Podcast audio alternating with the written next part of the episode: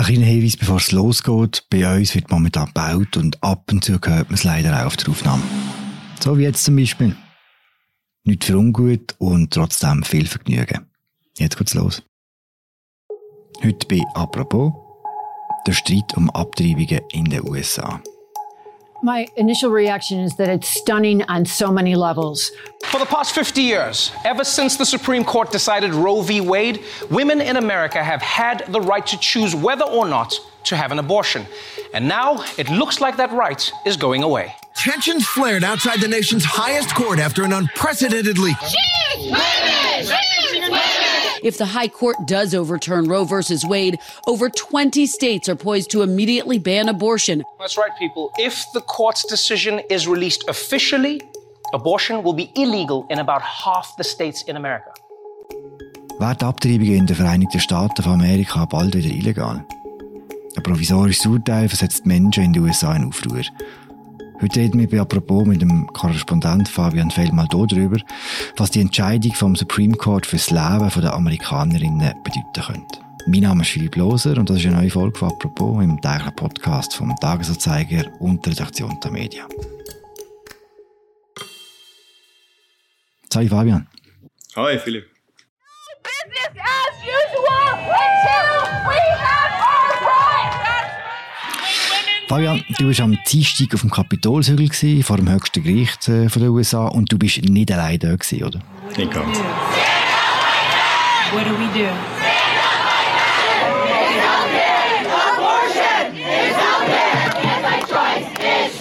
Es waren ganz viele Frauen dort, vor allem viele Männer auch, aber vor allem viele Frauen und die haben demonstriert für das Recht auf Abtreibung. Die meisten davon. Ganz wenige sind dort gewesen, um gegen Abtreibungen zu protestieren. Du hast mit einigen von denen geredet. Was haben die dir gesagt? So my name is Delaney. I'm from Pennsylvania.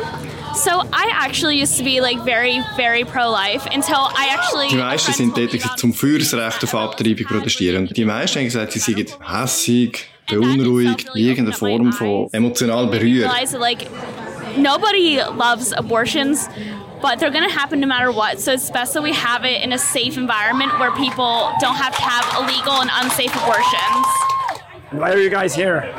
Uh, we're here because uh, the Supreme Court may attempt to overturn Roe v. Wade, which is basically what protects the rights to have abortion in this country, protects women's rights, and we're here to support not doing that.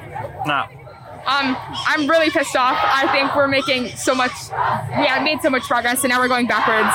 And I think that it's not fair at all and I want to protest against it. Es sind nicht normale Leute dort gewesen, sondern auch Politiker sind aufgekreuzt, unter anderem die Senatorin Elizabeth Warren, eine ziemlich hässige Senatorin Elizabeth Warren, die mit zitternder Stimme sagt, I am angry. Angry and upset? Angry and upset and determined. The United States Congress can keep Roe versus Wade the law of the land. They just need to do it. I, I've never seen you so angry. You s- seem to be. This is what the Republicans have been working toward this day for decades. They have Aber been jetzt out haben wir there lange über die. Unruhe und über die Hässigkeit der Leute oder auch von der Politikerinnen geschwätzt. Was ist denn eigentlich passiert in Washington? Ja, am Montag ist ein Artikel von Politico, das ist eine Publikation, wo, wo vor allem in politischen Kreisen viel gelesen wird, äh, so wie eine Bombe eingeschlagen. Und zwar haben sie den Entwurf von einem Urteil in einem hoch umstrittenen Abtreibungsrechtsfall veröffentlicht, wo ein Urteil, das das ähm, oberste Gericht im Moment gerade am Arbeiten ist. Und der Entwurf von dieser Mehrheitsmeinung deutet darauf hin, dass die Mehrheit der Richter will das Recht auf Abtreibung schwächen, das im Moment in der ganzen USA gilt. Und dass sie das auch auf eine ziemlich einschneidende Art machen wollen. Ist das üblich, dass so ein provisorisches Urteil rausgeht? Nein, überhaupt nicht. Es ist so weit gegangen, dass der, der Chief Justice, der Präsident vom Gericht, sich gestern zu einer Stellungnahme genötigt gesehen hat. Er hat sogar bestätigt, dass das Dokument echt ist, das Politico veröffentlicht hat. Und hat aber mit starken Worten verurteilt, dass das passiert. Und zwar mit gutem Grund. Es ist so ein politisch heißes Thema, wo äh, die Abtreibungen, und da ist jetzt ein Leck passiert in, in einem Verfahren, das eigentlich vertraulich ist, das eigentlich intern ist. Das erschüttert das Vertrauen ins, ins ordentliche Funktionieren von dem Gericht und, und zeigt eben auch, wie das Gericht selber Teil vom politischen Spiel geworden ist und selber eben auch, oder, oder zumindest Teil von dem Gericht selber politische Spiele mitspielt. Bei diesem Urteil geht es um eine Neubeurteilung von einem älteren Fall, von Roe vs. Wade. Kannst du jetzt zurücknehmen in die Geschichte, um was ist bei Roe vs. Wade gegangen?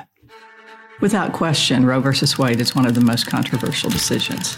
It's a case, but it's also a symbol. It's the only Supreme Court case that most Americans can cite by name. In a landmark ruling, the Supreme Court today legalized abortions. In Roe vs. Wade geht es um eine Frau namens Jane Roe. Das ist allerdings ein Deckname, weil man ihre Identität wollte schützen Unterdessen weiss man, dass sie Norma Corey geheissen hat. Und die hat sich das Recht auf Abtreibung erstritten. Der Fall ist äh, 1973 vor das Bundesgericht gekommen. Damals ist es um die Frage gegangen, dann eben, ob Staaten, einzelne Bundesstaaten, einzelne Gliedstaaten von den USA, die dürfen das Recht auf Abtreibung einschränken. The nine justices made abortion largely a private matter. January 22, 1973 would be an historic day. Und 1973 hat dann das Gericht festgehalten, dass äh, Amerikanerinnen ein verfassungsmäßiges Recht auf Abtreibungen haben. Und zwar für eine bestimmte Zeitdauer. Die ist nicht ganz genau definiert worden, aber etwa bis der Fötus außerhalb vom Mutterleib überlebensfähig wäre, also etwa bis zu der 24. Woche. That cannot help but be controversial. Ist nachher das Urteil Roe vs. Wade Grundlage für sämtliche Abtreibungsgesetze in den Vereinigten Staaten, auch in den einzelnen Bundesstaaten? Ja, also muss ich es so vorstellen, es gibt gar kein Abtreibungsgesetz auf, auf nationaler Ebene, sondern es hat mehr oder weniger starke Einschränkungen gegeben in den verschiedenen Bundesstaaten. Und äh, die Frage ist nachher wie viel Spielraum lässt das oberste Gericht der einzelnen Bundesstaaten. Und seit 1973 hat das Gericht immer wieder bestätigt, dass Bundesstaaten eben gewisse Einschränkungen nicht dürfen machen. Zum Beispiel dürfen sie nicht Abtreibungen einschränken oder verbieten unter einem bestimmten Termin, also solange wie eben die nationale Ebene vorsehen. Das sind etwa 24 Wochen. Und jetzt probieren mehrere Staaten das Recht auf Abtreibungen einzuschränken, bis auf Abtreibungen nach der sechsten Schwangerschaftswoche sind nicht möglich, wie das in Texas geplant ist oder schon umgesetzt worden ist. Ähm, und das würde faktisch alle Abtreibungen verbieten. Das Urteil stammt aus dem Jahr 1973. Warum tut sich der oberste Gerichtshof heute wieder mit dem auseinandersetzen? Ja, das Urteil stammt von 1973, aber unterdessen hat das Gericht in, in verschiedensten Fällen immer wieder ähm, die, das Abtreibungsrecht leicht angepasst, äh, im Grundsatz bestätigt, aber immer wieder leicht angepasst.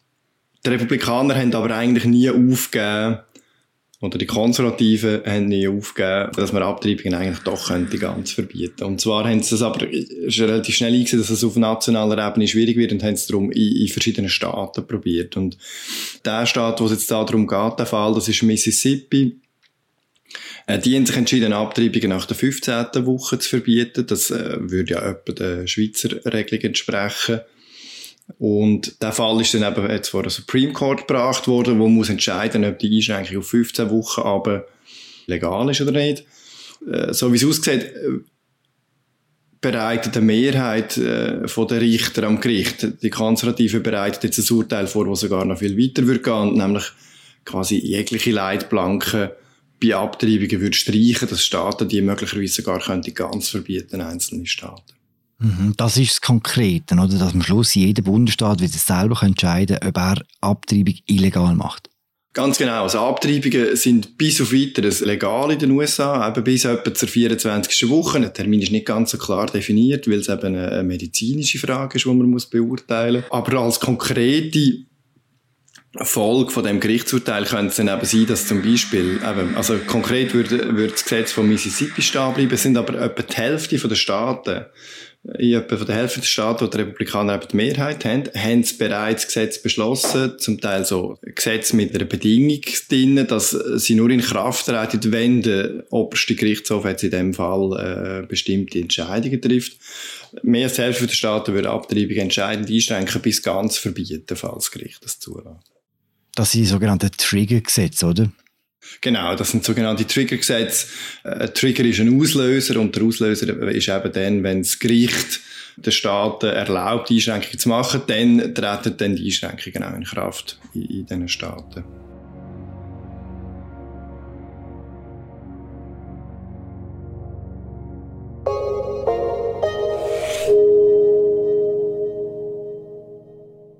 Dass es überhaupt so weit kommt, eventuell, hat auch mit dem Donald Trump zu tun und seinen Besetzungen vom äh, obersten Gerichtshof, oder? Ja, ganz eindeutig. Also der Donald Trump hat ähm, kurz vor Ende von seiner Amtszeit ist Ruth Bader Ginsburg gestorben, eine, eine starke liberale äh, linke Richterin an dem Gericht. Und er hat sie ähm, ersetzt durch Amy Coney Barrett, äh, eine stockkonservative Richterin. Und seither sind die Republikaner deutlich in der Mehrheit am obersten Gericht. Und sie sind vor allem auch eine rechtere Mehrheit als, als äh, Republikaner sonst sind. Und das merkt man dem Gericht jetzt deutlich an. Interessant ist, dass es eine recht deutliche Meinungsumfrage zu diesem Thema gibt, wo die Amerikanerinnen und Amerikaner befragt worden sind, ob sie für oder gegen Roe vs. Wade sind, also für oder gegen Abtreibung. Grundsätzlich gibt es eine Mehrheit, die sich für das Recht auf Abtreibung ausspricht. Und trotzdem kommt das oberste Gericht und tut jetzt so eine Entscheidung vorbereiten. Warum? Ja, das ist eine gute Frage. Das Gericht argumentiert rein ähm, legalistisch. Sie sagen, oder die Mehrheit in dem Gericht sagt, man soll demokratisch entscheiden in dem, in dem Gliedstaat, wo man lebt, ob man Abtreibungen zulassen oder nicht. Und äh, da kann jeder mitmachen, wo, wo Bürger ist und kann abstimmen und alles gut. De facto ist natürlich nicht alles gut, weil Frauen gehören zu der benachteiligten Gruppe in den USA, die haben schlechteren Zugang zur Gesundheitsversorgung, die leiden unter, unter all diesen Einschränkungen überproportional und je benachteiligter der gesellschaftliche Status, desto, desto stärker leidet es unter solchen Verboten. Sonst, warum macht äh, Supreme Court so etwas gegen die Mehrheit? Es ist natürlich ein Gericht, das muss äh, beurteilen, was rechtlich möglich ist oder nicht. Und die Umfragen sind sehr deutlich, aber die Resultate davon sind auch sehr umstritten. Ich habe gerade mit einem Pärchen geredet, wo, wo aus Michigan nach Washington gereist ist in die Ferien und dann gehört, dass es da Demonstrationen gibt, da sind sie hinschauen. Und sie haben gesagt, sie misstrauen diesen Umfragen. In ihrem Umfeld sind alle ganz klar gegen Abtreibungen und, und sie sind überzeugt, dass eine Mehrheit der Amerikanerinnen und Amerikaner dagegen sind. Wir werden das aber gar nicht herausfinden, weil äh, es ist nicht so, dass es ähm, könnte eine Abstimmung geben auf nationaler Ebene zu dem Thema, wenn, dann allenfalls auf der Stufe von einzelnen Gliedstaaten. Ja, genau werden wir das nicht wissen. Das Thema ist ja schon immer höchst politisiert gewesen. Durch jetzt die Veröffentlichung, die Vorzeitung von diesem provisorischen Urteil wird das Thema jetzt auch schon wieder politisiert. Äh, die Debatte ist, glaube ich, recht heftig jetzt schon, oder? Ja, das ist so. Die Debatte ist sehr heftig. Wir stehen kurz vor der Zwischenwahl auf dem Herbst. Und man merkt bei allen Akteuren, die sich jetzt zu Wort melden, dass sie auf die Wahlen schielen. Das hat man auch beim, beim Joe Biden gemerkt. It concerns me a great deal that we're going to, after 50 years, decide a woman does not have a right to choose. Es ist ja außergewöhnlich, dass der Präsident Stellung nimmt zu einem Entwurf von einem Urteil, das aus einem Gericht rausgeleckt ist. Das hat er aber trotzdem gemacht und er hat gesagt, es sei für ihn etwas, was ihn aufregt, wenn 50 Jahre nach dem Urteil Roe v. Wade jetzt äh, das oberste Gericht entscheide, Frauen das Recht auf Abtreibung wegzunehmen. Und er hat auch die Befürchtung Ausdruck verliehen, dass das äh, Urteil nur der Anfang ist von einer breiteren konservativen Wende, was, das oberste Gericht vorbereitet. It goes far beyond the concern of whether or not there is the right to choose. It goes to other basic rights, the right to marry, Das Motiv habe ich gestern bei den Demonstrantinnen und Demonstranten mehrfach gehört. Was hat denn der beiden, was sagt Demonstrantinnen und Demonstranten im Kopf, wenn sie an die weiteren konservativen Wendepunkte denken? Was für konkrete Themen könnte denn das oberste Gericht noch in dieser Richtung beeinflussen? Ja, ich, habe sie verschiedene Fassungen gehört von, mir hat das gestern eine Juristin erklärt, eine Anwältin, es sind aber auch Politiker unterwegs, die sagen. Und, und es geht darum, wie das Gericht die Aufhebung von, vom Recht auf Abtreibung oder die Abschwächung vom Recht auf Abtreibung begründet. Das Gericht hat das eben damals mit dem Recht auf Privatsphäre hergeleitet, weil Abtreibungen in der, in der Verfassung nicht erwähnt werden. Und es gibt eine ganze Reihe von diesen so quasi indirekten Rechten, die nicht selber buchstäblich in der, in der US-Verfassung drinnen stehen, aber wo man herleiten kann. Zum Beispiel Diskriminierungsverbot gegenüber Leuten von verschiedenen Hautfarben und, und Rassen. Es ging sogar so weit, dass das könnte ähm, zur Diskussion stehen. Es geht aber auch zum Beispiel ums, ums Recht, um die Ehe für alle, Ehe für homosexuelle Paar, gleichgeschlechtliche Paar oder auch der Zugang zu Verhütungsmedikamenten. Das ist alles mit dem ähm, Recht auf Privatsphäre begründet in der Verfassung und das sind alles so indirekte Begründungen. Und die Angst der Demonstranten ist, das Gericht jetzt im Abtreibungsfall so eine grundlegende Argumentation ähm, oder so eine tiefgehende Argumentation und so eine radikale Argumentation wählt, wo das Gericht dann später auch eine ganze Reihe von anderen Entscheidungen muss, muss umkippen, um dann ähm, noch auf der Linie zu bleiben, die jetzt eingeschlagen worden ist. Ist die Befürchtung realistisch? Das ist im, im Moment schwer zu einschätzen. Ähm, ich glaube, man kann nicht jetzt vorwegnehmen, was die Richter dann später werden machen, aber also was man eindeutig sieht, ist, sie haben dann die Gelegenheit zu. Ähm, und das ist ja genau darum, dass der Trump die Mehrheit eben hergestellt hat. Er hat damals ähm, im Prinzip gegen Gepflogenheiten kurz vor Ende seiner Amtstour noch rasch eine neue Richterin nominiert. Das hat er ganz bewusst gemacht, weil er ganz genau gewusst hat, dass wenn die Konservativen eine Mehrheit haben an dem Gericht, dann hat es nachher Konsequenzen auch. Die fällen dann andere Entscheidungen und die Republikaner haben jahrelang eine Strategie verfolgt, um an dem Gericht eben eine Mehrheit zu bekommen. Im Fall der Abtreibung ist das letzte Wort nur gesprochen. Das war ein provisorisches Urteil, das hier raus ist mit dem ganzen Aufruhr und der öffentlichen Debatte, steigen dort die Chancen, dass sich die Richterinnen und Richter nochmal anders entscheiden? Das ist sehr schwierig zu einschätzen. Und so ein bisschen Million-Dollar-Question, über das haben auch Demonstrantinnen und Demonstranten gestern immer spekuliert. Also, die Frage ist auch, wer, wer ist hinter dem Leak hinter dran? Wer profitiert davon? Eine Demonstrantin hat mir gesagt, dass der Entwurf sich darum geleakt, damit die Richter, die ursprünglich für den Entwurf schon gestimmt haben, das war eine Mehrheit von fünf von neun Richtern, damit die eben bei ihrer Meinung bleiben und die ja nicht ändern. Und andere Demonstranten haben gesagt, es sei geleakt, damit eben möglichst viel öffentlicher Druck aufgebaut wird, damit die Richter ihre Meinung ändern.